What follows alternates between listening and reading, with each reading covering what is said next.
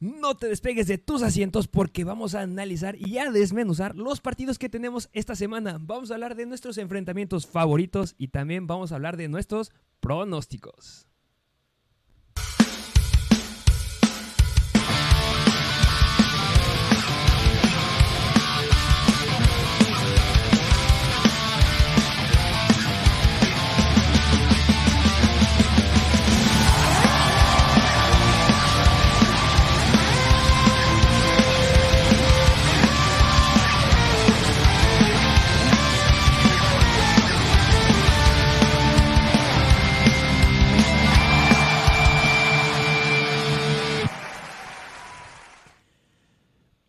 Bienvenidos a un nuevo episodio de Mr. Fantasy Football. Así es, y como bien lo dijiste, esta semana me emociona bastante este episodio porque, bueno, quienes ya nos vieron en el episodio pasado sabrán que ya es un nuevo formato bastante distinto. Tuvimos buena respuesta, les gustó este nuevo formato y en este ya no es semana de comodines porque ya pasó esta semana el enfoque, es esta semana divisional que juegos muy atractivos e interesantes que ya la semana pasada, bueno, el episodio pasado ya aventamos cuáles eran nuestros partidos favoritos. Ya creo que tenemos bastante claro que el partido que a ti más te emociona es el de los Dallas Cowboys en contra de los 49ers. Yo me avento a decir que me gusta mucho el de los Bills en contra de Cincinnati, pero ahorita no nos vamos a enfocar tanto en eso. Vamos a enfocarnos a hablar de los enfrentamientos, que hay unos enfrentamientos que son una locura. Estos partidos muchos se van a definir por el aire, por eso... Ah, tengo muchas cosas que decir por ahí. Les traemos videos, les traemos reacciones, les traemos pronósticos, les traemos también noticias. Sí, sí, sí, así es. Así que igual si quieren ver un poquito de estas reacciones que tenemos de estos partidos, información y un poquito más resumida toda esta información, síganos en TikTok, arroba MrFancyFootball y en Instagram también, arroba MrFancyFootball. Así es. Em, ¿Te parece que empecemos con una reaccioncilla ahí? Que tú lo dijiste justamente en el episodio número uno y que todo el mundo estuvo hablando de eso. Y que los Dallas Cowboys publicaron un video de lo que pasó con este Brett Maher y CD Lamb. Vamos a poner el video y ahorita lo, lo comentamos. ¿Te parece?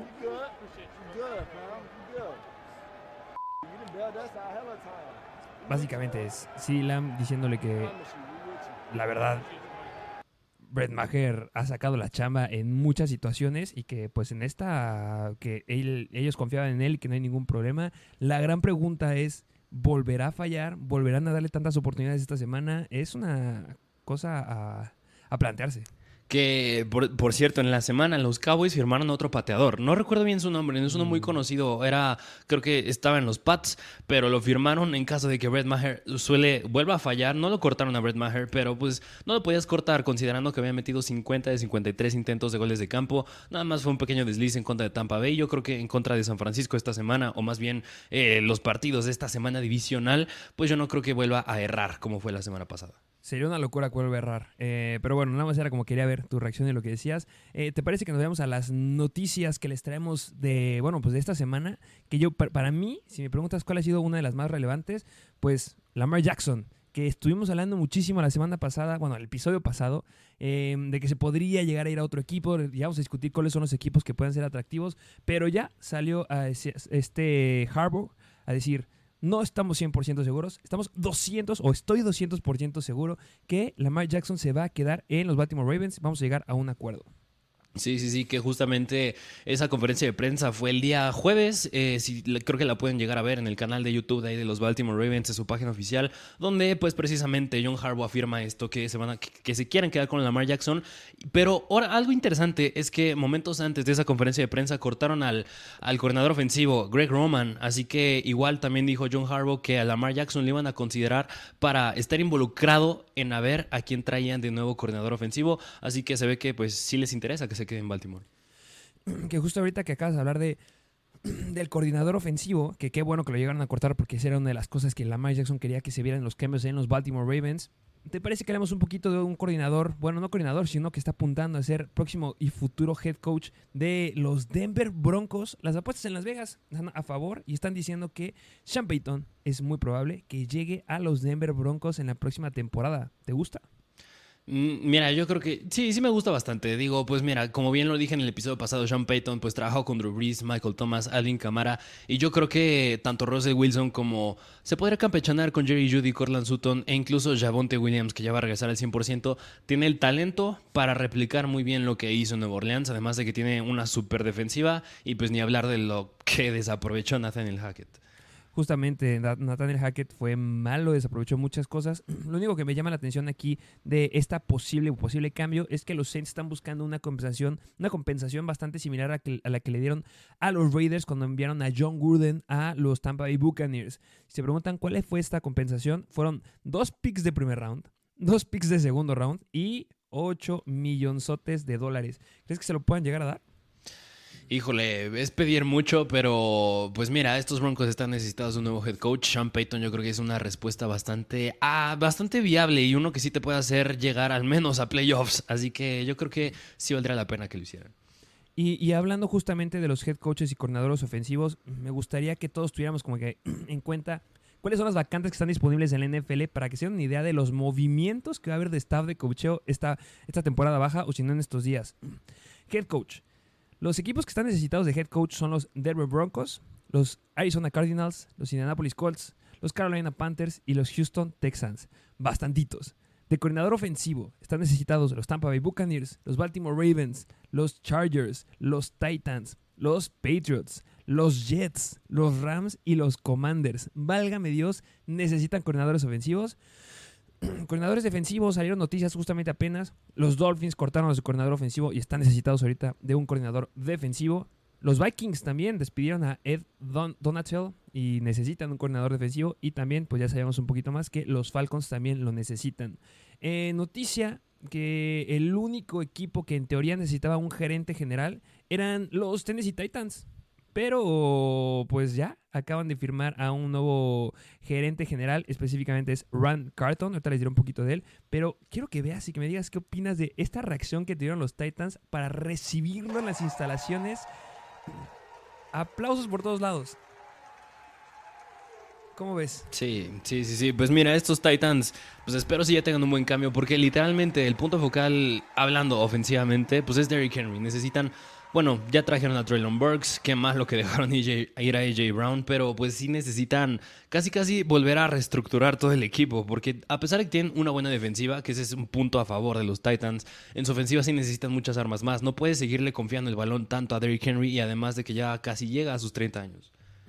Que si se preguntan quién es este hombre, este Rand Carton, él jugó en los Colts en 2014 a 2004 2006, después estuvo en los Atlanta Falcons como cazatalentos, después se pasó a los Rams, estuvo como director de personal profesional eh, cinco temporadas y después terminó justamente en los 49ers como el eh, director de personal de jugadores en las últimas temporadas y pues bueno, estuvo justamente en los 49ers cuando los San Francisco 49ers llegaron al Super Bowl y, y, alcanzaron dos veces el juego de campeonato de la NFC. Se pone muy atractivo lo que pueda llegar a ser este hombre ahí en los Titans. Ya lo dijiste, tiene talento. Dejaron ir ciertos hombres, pero bueno, draftearon buenos elementos en el draft de este año. Entonces, me parece interesante lo que puedan llegar a plantear por ahí. Sí, sí, sí, así es. Tiene buen historial este hombre, así que esperemos cosas nuevas e interesantes con estos Titans. Una noticia más. Eh, tenemos aquí a eh, una foto de Laia Moore que vaya como me dolió estoy hablando muy bien de la Moore a lo largo de la temporada, pero pues se quedó bastante corto con lo que yo esperaba y lo que yo proyectaba, pero pues salió un rumor esta semana que justamente en la semana en contra de los Packers, en donde vimos que tuvo cero targets, fue en contra de Mike LeFleur y le dijo, go fuck yourself y you suck básicamente, que lo detestaba. Y pues bueno, compadre, ¿cómo quieres que te den más, más y te den más jugadas y le estás mentando la madre a todo el mundo? Sí, pues mira, es entendible porque Laia Moore es un gran wide receiver, así que esperemos llegue un buen coordinador ofensivo aquí a los Jets, que pues tiene muchísimo talento. Yo lo digo, nada más les falta un buen coreback a estos Jets porque Zach Wilson nada más no saca bien la chamba, pero igual, o sea, si nos estás viendo porque te interesa fantasy, no será la última vez, última vez que hablemos de coordinadores ofensivos porque juegan un punto bastante focal al hablar del impacto que tienen los jugadores en fantasy. Que ahorita hablando un poquito de jugadores de fantasy, me acabo de recordar, eh, sacaron ahí el dato que en ligas de Dynasty, Brock Purdy está siendo drafteado mucho antes que Jimmy G. Pues sí. no, o sea, y también de, creo que Trey Lance estaba por arriba este Brock Purdy. Interesante lo que están planteando ahí la, gente en fantasy. Así es. Y bueno, pues ya nada más la última noticia. Eh, McCall Hartman no juega, es el único jugador que en teoría está descartado de los partidos de esta semana.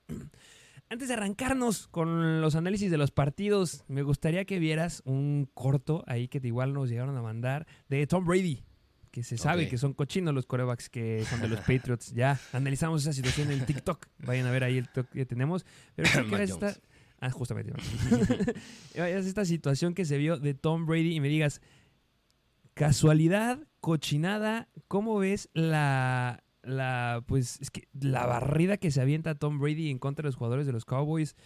Yo creo que es una cochinada. No sé tú qué opinas o cómo, cómo ves esa situación. Pues mira, mira, yo no creo, o sea, obviamente es una cochinada, eso es jugar al modo más naco posible, pero mira, yo creo que le entiendo a Brady, porque Mira, en ese punto del partido, cuando te interceptan, no puedes hacer nada a tu ofensa, no puedes meter puntos, quieres anotar, quieres avanzar y nomás no puedes, pues ya buscas cualquier recurso para poder frenar al equipo rival. Y yo creo que, claro que no estoy justificando a Brady, pero a lo que voy es que es entendible que lo hiciera porque supongo que su frustración estaba al máximo.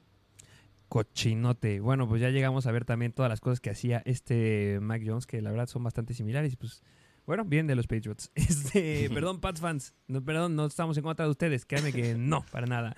Este, pues te parece que ya vayamos a la salsita de este episodio.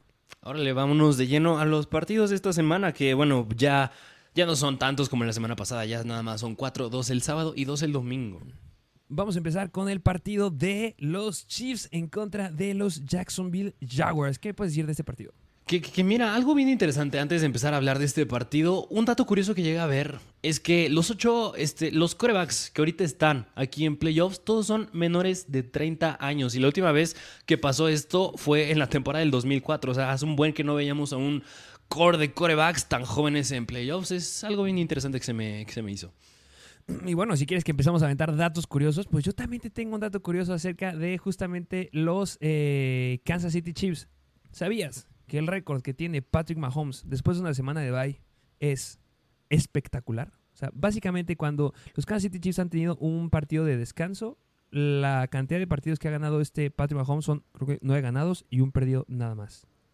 O sea, mira, por un lado Mahomes viene bien después de semana de bye, pero por otro lado Trevor Lawrence nunca ha perdido en sábado. Uh, mira. Desde que estaba en high school, nunca ha perdido en sábado el buen Trevor Lawrence. En college, invicto en sábado. En high school, invicto en sábado. Y ahorita en la NFL nada más lleva dos partidos en sábado, pero este hombre no pierde en sábado.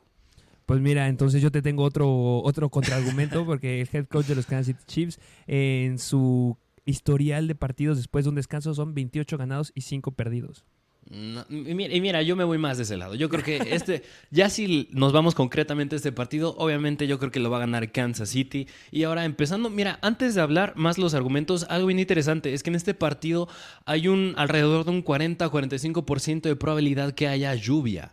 Así que podría afectar las cosas bastante mal en este juego, pero yo 100% este partido, si me das así rápido, lo gana Kansas City. Yo creo que lo gana Kansas City, tiene todo para ganarlo Kansas City, pero eh, si nos saca un partido perfecto, o sea, la combinación que se tiene que dar es Jaguars jugando perfecto y los Chiefs cometiendo errores. ¿Por qué? Porque vamos a analizar justamente los enfrentamientos que pues, sean esta, en este partido. Em, ¿Tienes ahí alguno que quieras hablar primero? Mm, pues mira, antes, antes de eso, me gustaría igual seguir la tendencia que llevamos a lo largo de la temporada. Este partido tiene un over-under de 53 puntos, es bastante elevado, va a proyectar muchos puntos, pero la lluvia podría jugar un factor ahí. Así que a lo mejor si vas a apostar, creo que yo me inclinaría un poquito más al under. Y son favoritos los Chiefs por 9 puntos, es decir, es un diferencial bastante amplio y con buena razón, porque ya se viene enfrentando en la temporada estos dos. En aquel partido, los Chiefs ganaron 27 a 17. Y yo creo que si puedes destacar algo de aquel partido, es que Kansas City paró enormemente en tercer down a los Jaguars. Y yo creo que aquí está el punto clave. En aquel partido pararon en 10 ocasiones a los Jaguars en tercer down, es decir, nada más convirtieron 4 de 14 y aún más los Jaguars tuvieron dos goles de campo fallados, lo, que igual, lo, cual hubiera puesto el marcador 23 a 27. Yo creo que podrían estar al margen Jaguars, claro que sí, yo creo que ese spread no va a ser de 9 puntos, pero sin duda lo sacan los Chiefs. Pero también debemos de confirmar que no eran, en ese entonces no eran los Jaguars que estamos viendo ahorita, que no han perdido casi nada y que están jugando de una forma espectacular. O sea, la verdad, yo no me esperaba estar hablando de los Jaguars justamente en un partido ya de cuartos de final. Literal, es una locura. Eh, yo creo que pueden jugar bastante, bastante bien. Y pues bueno, depende mucho de lo que pueda llegar a ser Trevor Lawrence. Y pues bueno, ya veremos qué pasa con Patrick Mahomes.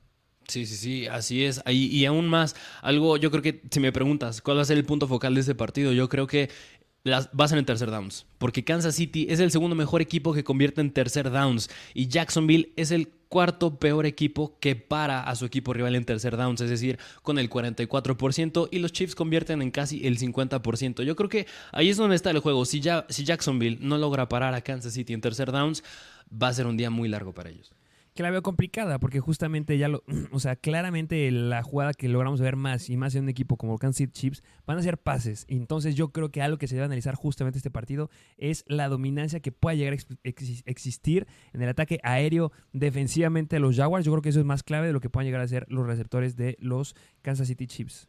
Sí, sí, sí, y, y aún más, pues tú viste lo que la semana pasada le permitieron a Gerald Everett por parte de los Chargers, que les afectó muchísimo, le fue muy bien a Gerald Everett. Y aún más va a ser peor esta semana porque no vas contra un Gerald Everett, vas contra Travis Kelsey, el mejor Tyrant del NFL. No, va a ser una, una cosa complicada lo que tengan que hacer aquí. Eh, justamente me gustaría hablar eh, de, una, de un jugador específicamente que yo creo que va a tener mucho que ver en el ataque aéreo de los Kansas City Chiefs y ese va a ser mi queridísimo Juju Smith-Schuster. Yo creo que, bueno, no creo, el que va a estar en contra de Juju Smith-Schuster y lo que deben hacer los Jaguars es simplemente Tyson Campbell. Tyson Campbell es el mejor cornerback que tienen justamente los Jacksonville Jaguars considero que es lo suficientemente bueno para poder flanquear y hacerle un shadow por completo a Juju Smith-Schuster podría. ¿Por qué? Porque creo que Julius Smith-Schuster no está jugando como está jugando antes y no lo considero yo, no sé, tú, cambio tu mejor opinión, un wide receiver elite.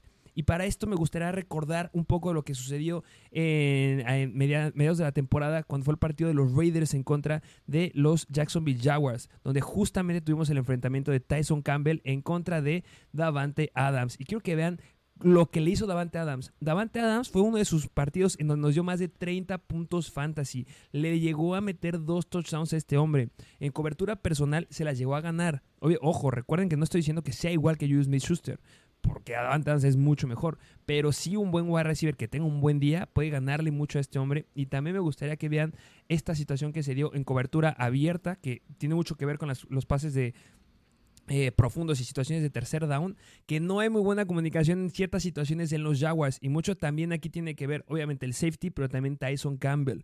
Yo creo que en este tipo de situaciones, el que debería brillar un poquito más, porque en teoría deberían estar flanqueando bastante bien al buen Julius Smith-Schuster, sería este Marqués Valdez Scantling. Pero yo considero que Marqués Valdez Scantling no viene jugando de una forma tan buena como lo estaba haciendo contra los Packers, con los Packers.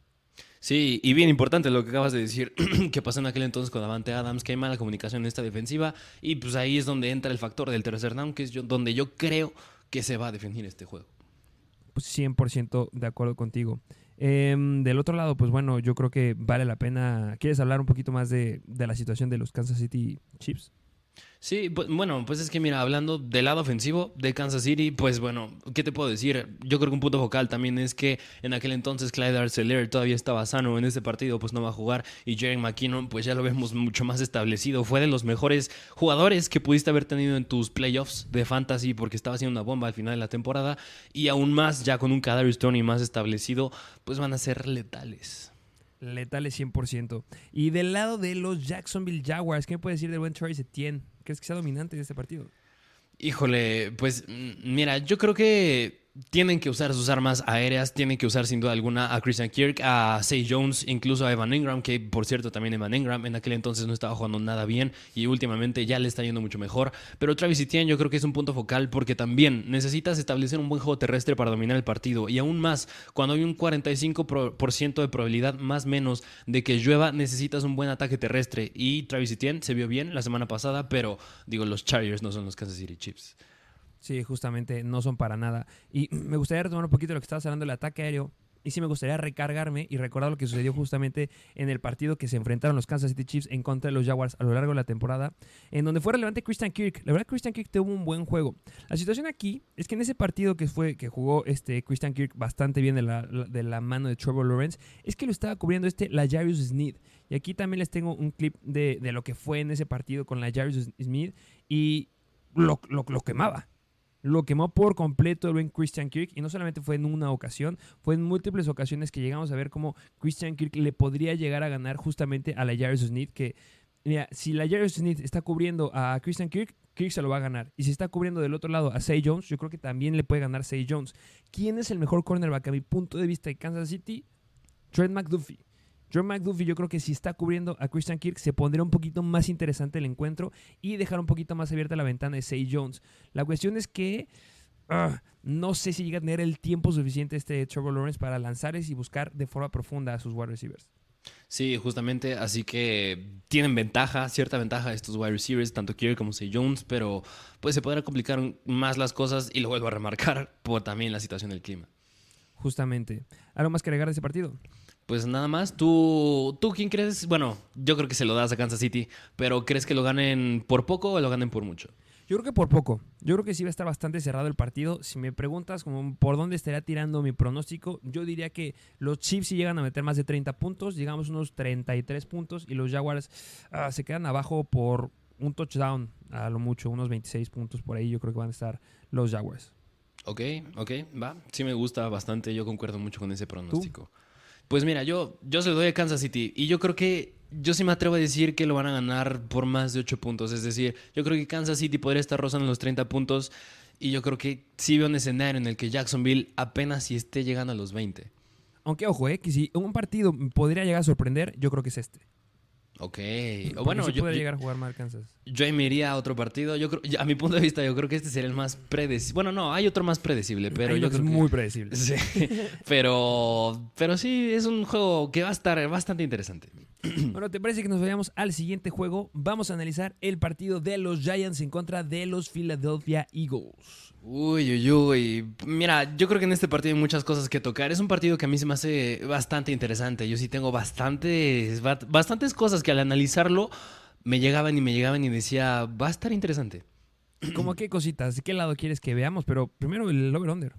Sí, así es. El over-under es de 48 puntos, bastante, está arriba de la media. Una media que vimos a lo largo de toda la temporada es un over-under de 45 puntos. Así que este over-under está un tanto elevado y son favoritos los Eagles por 8 puntos. Ya no está tan disparejo como el de Kansas City en contra de Jacksonville, pero sigue siendo un tanto disparejo. Y mira, me gustaría aventarte. Aquí no por cierto, aquí no hay problemas de clima, así que eso es una buena noticia. Pero Fenomenal. me gustaría aventarte esta estadística que está bastante interesante. Que pongan mucha atención, porque de 1994 al 2021, los equipos que derrotaron a un oponente dos veces han ganado la tercera vez en 10 de 15 ocasiones, es decir, un porcentaje ganador de 67%. ¿Y, ¿Y por qué lo digo? Porque estos dos son rivales divisionales y ya se enfrentaron dos veces en la temporada, que yo podría decir que la segunda no cuenta tanto porque fue en la semana 18 y ahí los Giants descansaron a muchos jugadores, pero es un dato para que lo tomen en consideración.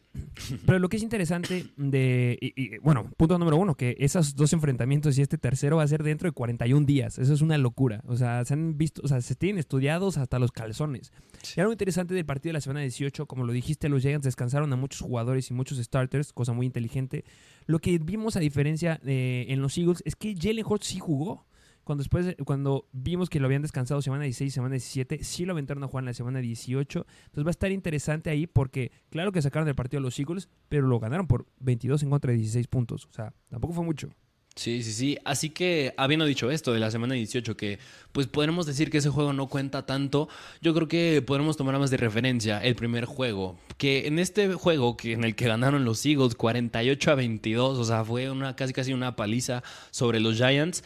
Un punto focal que yo creo que va a ser este juego fue el ataque terrestre de los Eagles, porque corrieron 253 yardas terrestres, 8.3 yardas por acarreo. Es una grosería por parte de Jalen Hurts, Miles Sanders, y creo que hasta fue Boston Scott, o no sé si también entró ahí Kenneth Gainwell, y cuatro touchdowns terrestres. Aún más, nada más le permitieron 10 pases incompletos a Jalen Hurts. Solo en dos drives los Giants pararon a los Eagles de 10. Los Giants solo convirtieron en 4 de 13 oportunidades de tercer down. Y ya al final del partido, pues Tyrod Taylor entró por Daniel Jones porque el partido ya estaba muy perdido. Pero también eh, hay que considerar que en este juego hubieron ciertas bajas de los Giants, hablando del lado defensivo, porque no jugó ni a Dory Jackson, que fue el líder en tacleadas la semana pasada en contra de los Vikings, y Leonard Williams, un liniero defensivo que no ha sido muy relevante esta temporada, pero sin duda es un punto focal para esta defensiva. Justamente lo acaba de decir de forma perfecta. Eh, fue una situación y un escenario completamente diferente al que estamos planteando ahorita. O sea, cuando tienes bajas importantes en la defensiva, ojo, que hay un equipo que tiene bajas muy importantes para este partido, pero ya llegaremos a ese partido. Pero va a estar justamente a Dory Jackson. Que justamente es uno de los enfrentamientos que a mí más me gusta y que más me llama la atención esta semana. A Dory Jackson en contra de esta dupla. ¿Y por qué pongo a la dupla? Porque no sé en contra de quién vaya a estar. No sé si vaya a estar en contra de Davonta Smith o si va a estar en contra de AJ Brown. ¿Qué dice la lógica? La lógica a mí me dice que va a estar enfrentándose a AJ Brown. Y vamos a estarlo flanqueando por ese lado. Y es muy bueno el buen Dory Jackson. Podemos recordar lo que hizo en contra de, de justamente de Justin Jefferson el partido de la semana pasada, que lo flanqueó por completo y que todos estamos esperando que el buen Justin Jefferson pudiera darnos buenos puntos o que pueda dar jugadas grandes. Y nada, me lo flaqueó por completo. Yo creo que sí es una posibilidad que llegue a pasar esta semana en contra de este AJ Brown.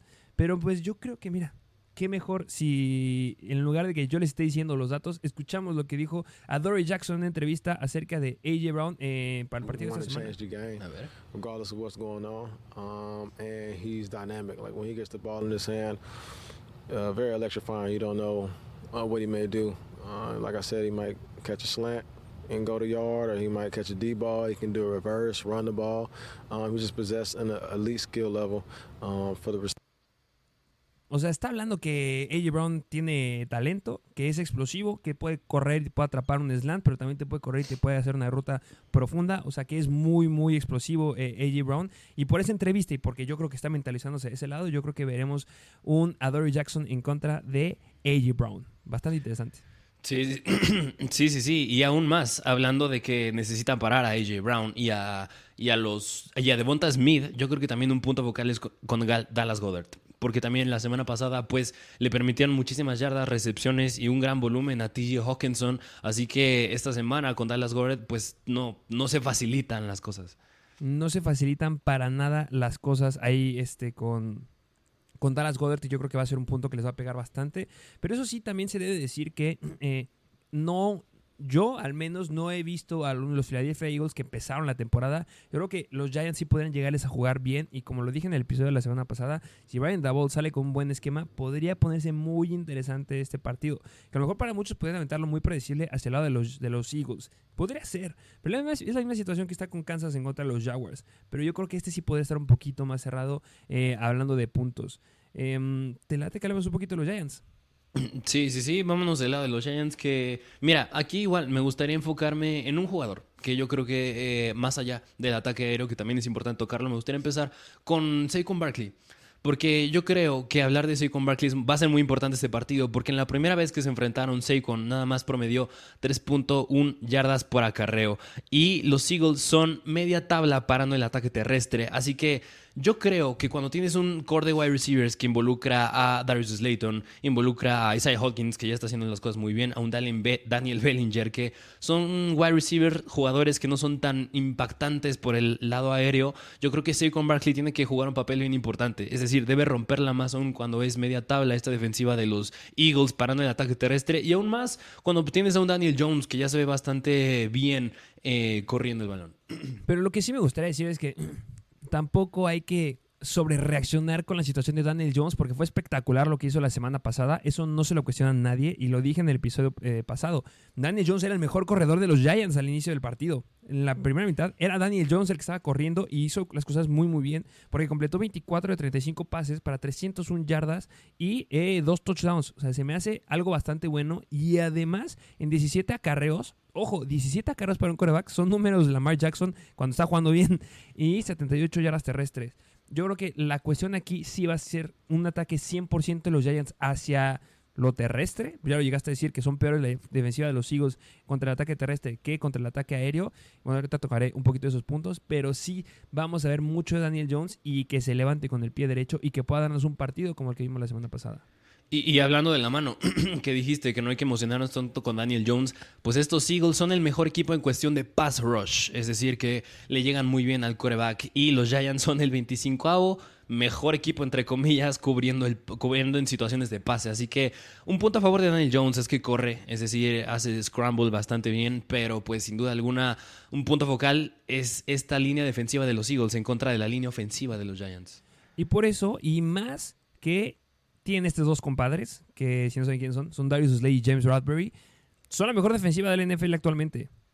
Muchos están diciendo que es 49ers, otros dicen que son los Philadelphia Eagles. Yo creo que los dos están bastante parejas, entonces se va a complicar mucho la situación con el ataque aéreo de los New York Giants porque no veo de qué forma este Darius Slayton pueda llegarles a competir a estos hombres. Si hay, o sea, si hay uno que les puede llegar a competir es Darius Slayton, yo creo que estaría en contra de Darius Slay. Yo creo que ahí estaría lo interesante. Pero si tú me preguntas si Isaiah Hodgins o Richie James tienen el talento para poder ganarles a un James Bradbury y un Darius Slay, yo lo veo muy, muy complicado. Y yo creo que sí me los van a limitar. Y pues bueno, eh, del otro lado también está Chauncey Gardner Johnson. Pero yo creo que sería el único que sí pueden llegar a ganarle. Y en teoría debería estar Richie James en contra de él.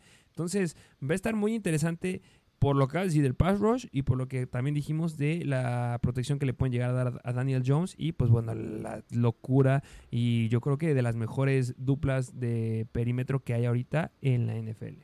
Y, y mira, hablando ya que tocaste el nombre de Isaiah Hodgins, yo creo que sí veo un escenario en el que Isaiah Hodgins específicamente sí podría ser algo relevante. Porque, digo, en la primera vez que se enfrentaron tuvo cuatro recepciones de 6 targets, 38 yardas, un touchdown.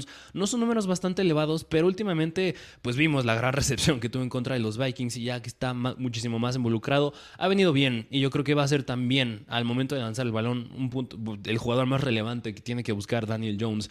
Y yo creo que, pues, para. Si, empezamos a concluir este partido, yo creo que la clave, la clave está que los Giants paren el ataque terrestre de los Eagles, tanto a Jalen Hurts como a Miles Sanders, y que puedan pararlos en tercer down y que Saquon debe hacer bien las cosas.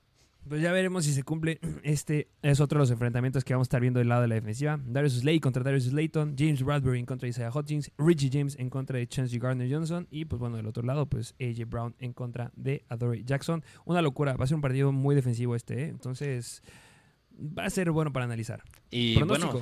Ajá, justamente. El pronóstico, ¿tú a quién le das el partido y crees que lo ganen por mucho ese equipo que tú decidas o por poco? Yo creo que va a haber pocos puntos. Yo creo que van a estar, no, o sea, tampoco tan poquitos, pero yo creo que los Eagles van a estar alrededor de unos 25 puntos y los Giants se van a quedar cortos. Y yo creo que los Giants llegan a meter unos 3 touchdowns y los Eagles, pues, unos 27, 28 puntos.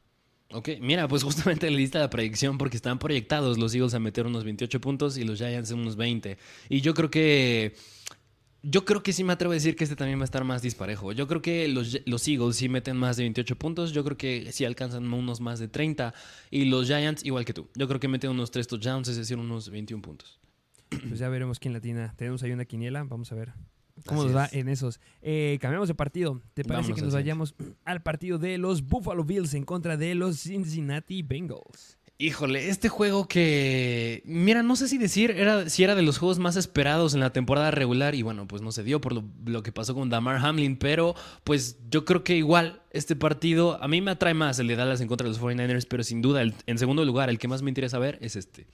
Porque estamos hablando que desde la semana 9, los Chiefs y los Bengals están operando como las ofensivas más explosivas de toda la NFL. 18 eh, victorias y solamente una, eh, una pérdida. Y pues bueno, la única pérdida que tuvieron los Chiefs fue en contra de los Bengals. Entonces estamos hablando de unos Bengals que vienen bien, bien explosivos y se van a enfrentar en contra de unos Buffalo Bills que ya les dijimos en el episodio pasado cuál podría llegar a ser la fórmula para ganarles.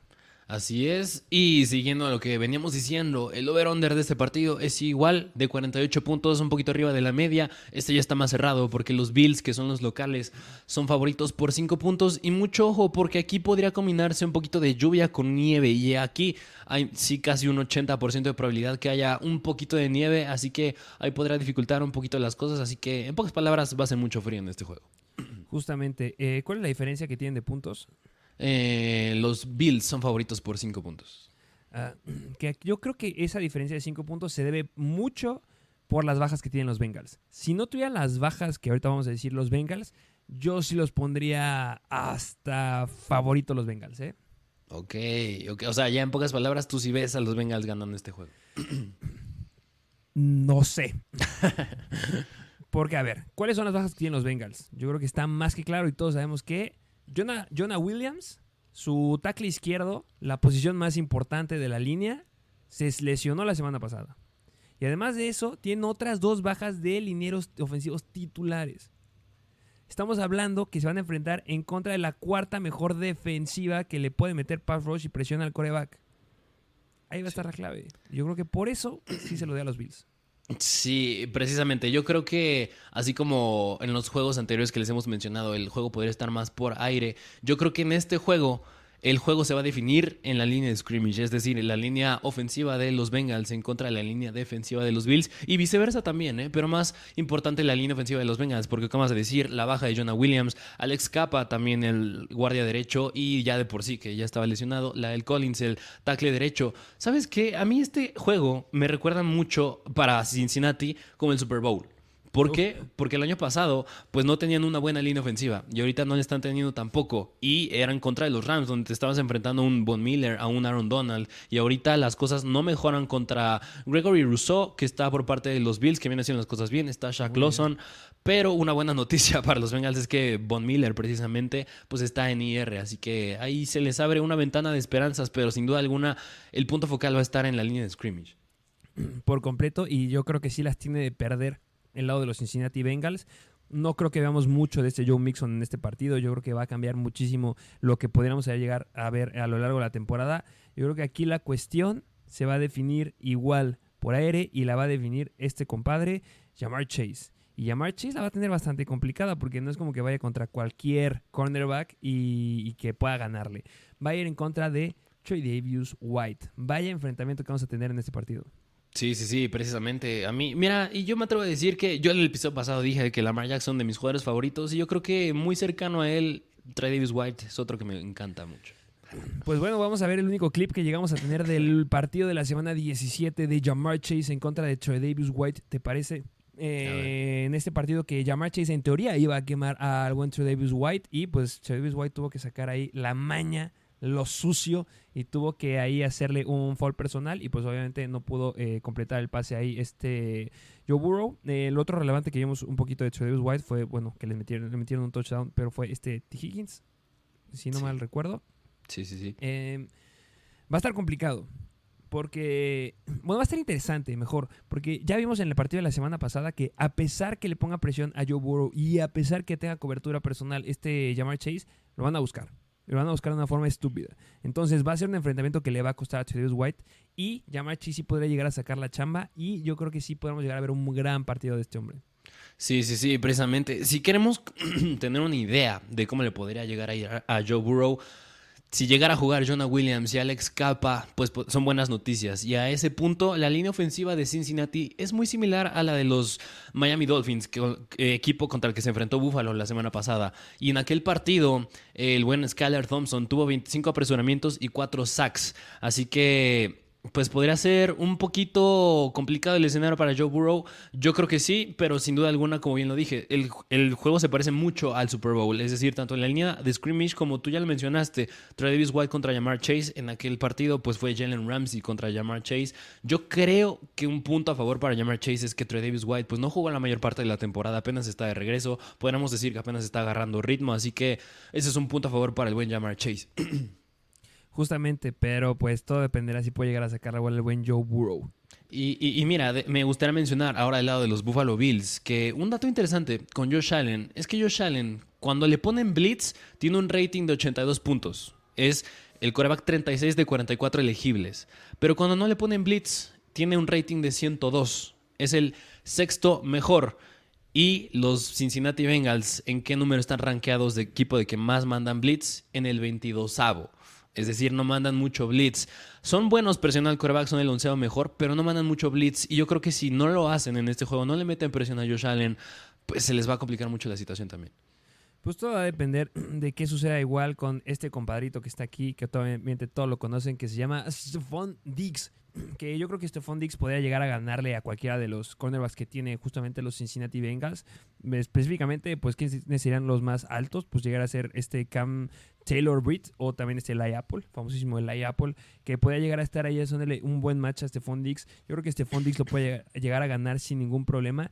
Pero si vemos que eh, el coordinador defensivo, este Lou Anarumo, este, prefiere irse a cubrir 100% a Stephon Diggs, pues tendríamos que ver un poquito más de Gabriel Davis, Isaiah McKenzie, Khalil Shakir y Cole Beasley. Yo creo que los que tienen ahí de perder sería Isaiah McKenzie y Cole Beasley. No veo de qué forma pueden llegar a, ser viables o un arma con la que podría escapar este Josh Allen. Los que sí y deben de levantar las manos bien, específicamente es Gabriel Davis y Khalil Shakir. Yo creo que ahí va a estar la cuestión porque son un poquito más velocistas y pueden llegar a crear un poquito más de separación.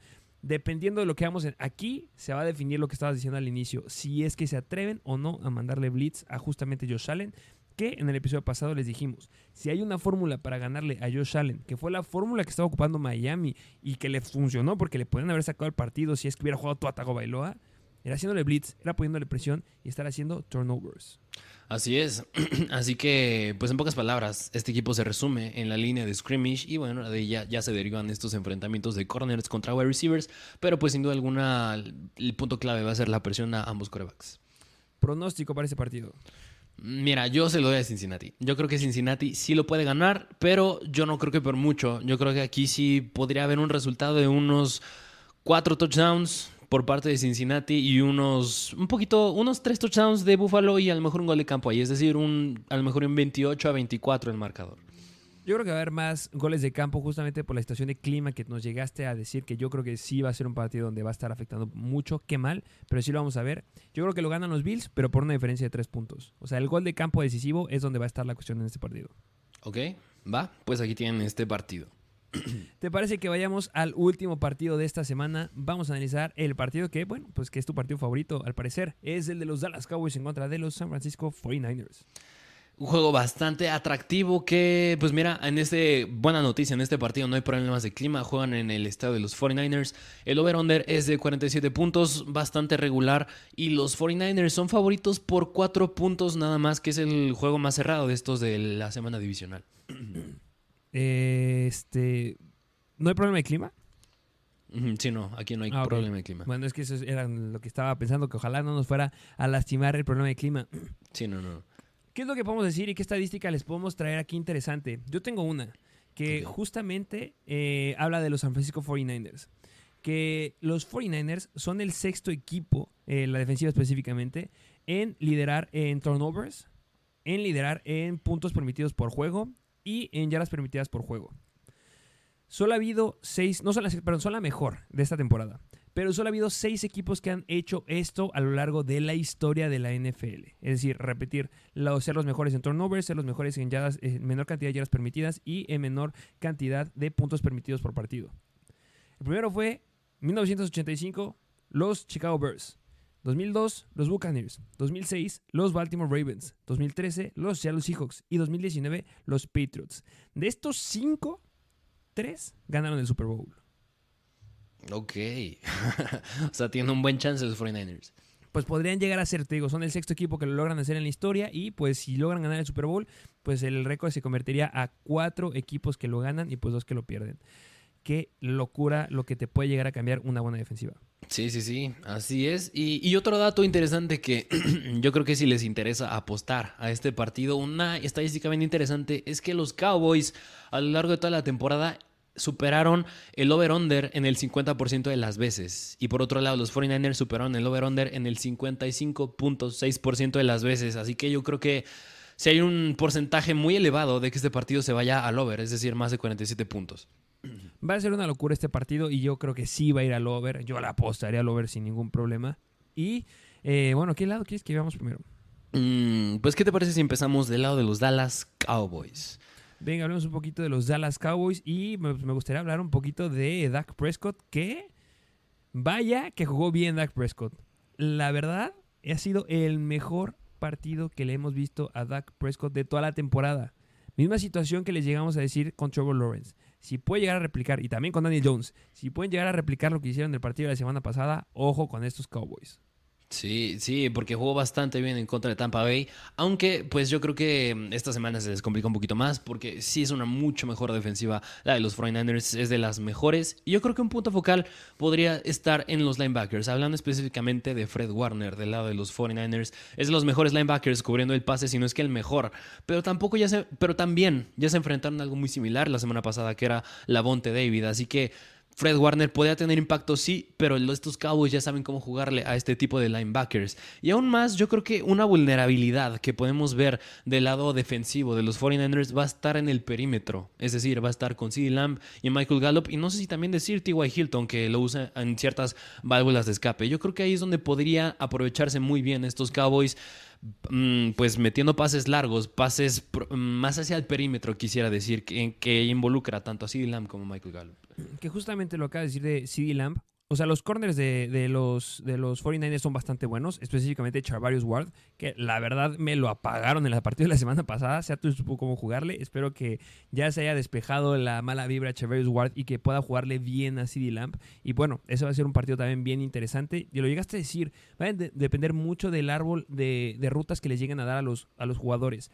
Y eh, también va a depender mucho de, repito, de Charvarius Ward. Porque si deciden ponerle un shadow a CD Lamp, ojo con Michael Gallup. Ojo, porque Michael Gallup va a ser muy relevante en ese partido y sabemos que Michael Gallup es un velocista y es amenaza profunda. Y es donde, donde podrían llegar a caer los puntos. Si es que llegan a campechanar a Charvarius Ward o llegan a jugar más zona, vemos que Michael Gallup yo creo que pierde mucha relevancia. No creo que Michael Gallup le pueda ganar a CD Lamp. A, a Ward, pero CD Lamp puede quedar descubierto.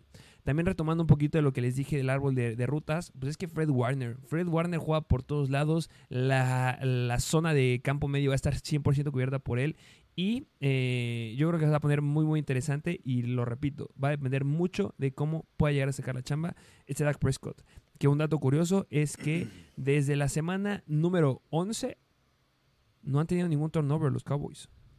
Mira, una, una buena noticia cuando te enfrentas a una defensiva que sí suele causar turnovers. Exacto. Y, y mira, otro punto interesante es hablar de Dalton Schultz y Ferguson, estos Tyrants de los Dallas Cowboys que como los usaron los están usando bastante bien, es decir, es un uso bastante interesante que les están dando estos dos hombres, pero la diferencia es que la semana pasada Tampa Bay era el onceavo peor equipo cubriendo Tyrants y esta semana vas contra San Francisco, que son el octavo mejor. Yo creo que ahí también es otro punto clave, pero no tan clave como yo creo que también podría ser, igual que el juego de Buffalo en contra de Cincinnati, va a ser el juego en la línea de scrimmage, porque te vas a enfrentar a un Nick Bosa, a, a esta línea defensiva, a este blitz de los 49ers contra esta línea ofensiva de los Cowboys que tiene a figuras bastante interesantes como es Zach Martin o Jordan Peters. Que también me atrevería a decir que sí ha tenido esta cantidad de estadísticas la defensiva de los 49ers, pero siendo realistas, ha sido en contra de ofensivas bastante malitas. O sea, porque ¿qué fue? Arizona en la semana 18, los Raiders en la semana 17, los Commanders semana 16, semana 15 Seattle, mm, la única que pudiera ser un poquito relevante, semana 14 Tampa Bay con lo mal que estaba jugando este Tom Brady, semana 13 Miami, semana 12 Saints, semana 11 Arizona. El calendario ha sido bastante favorable para que la defensiva de los 49ers tenga buenos puntos y tenga buenos datos, pero ya lo acabas de decir bien, cambia por completo con los Cowboys y estos están un poquito más acostumbrados a este tipo de defensivas. Entonces, ah, va a estar muy bueno el partido.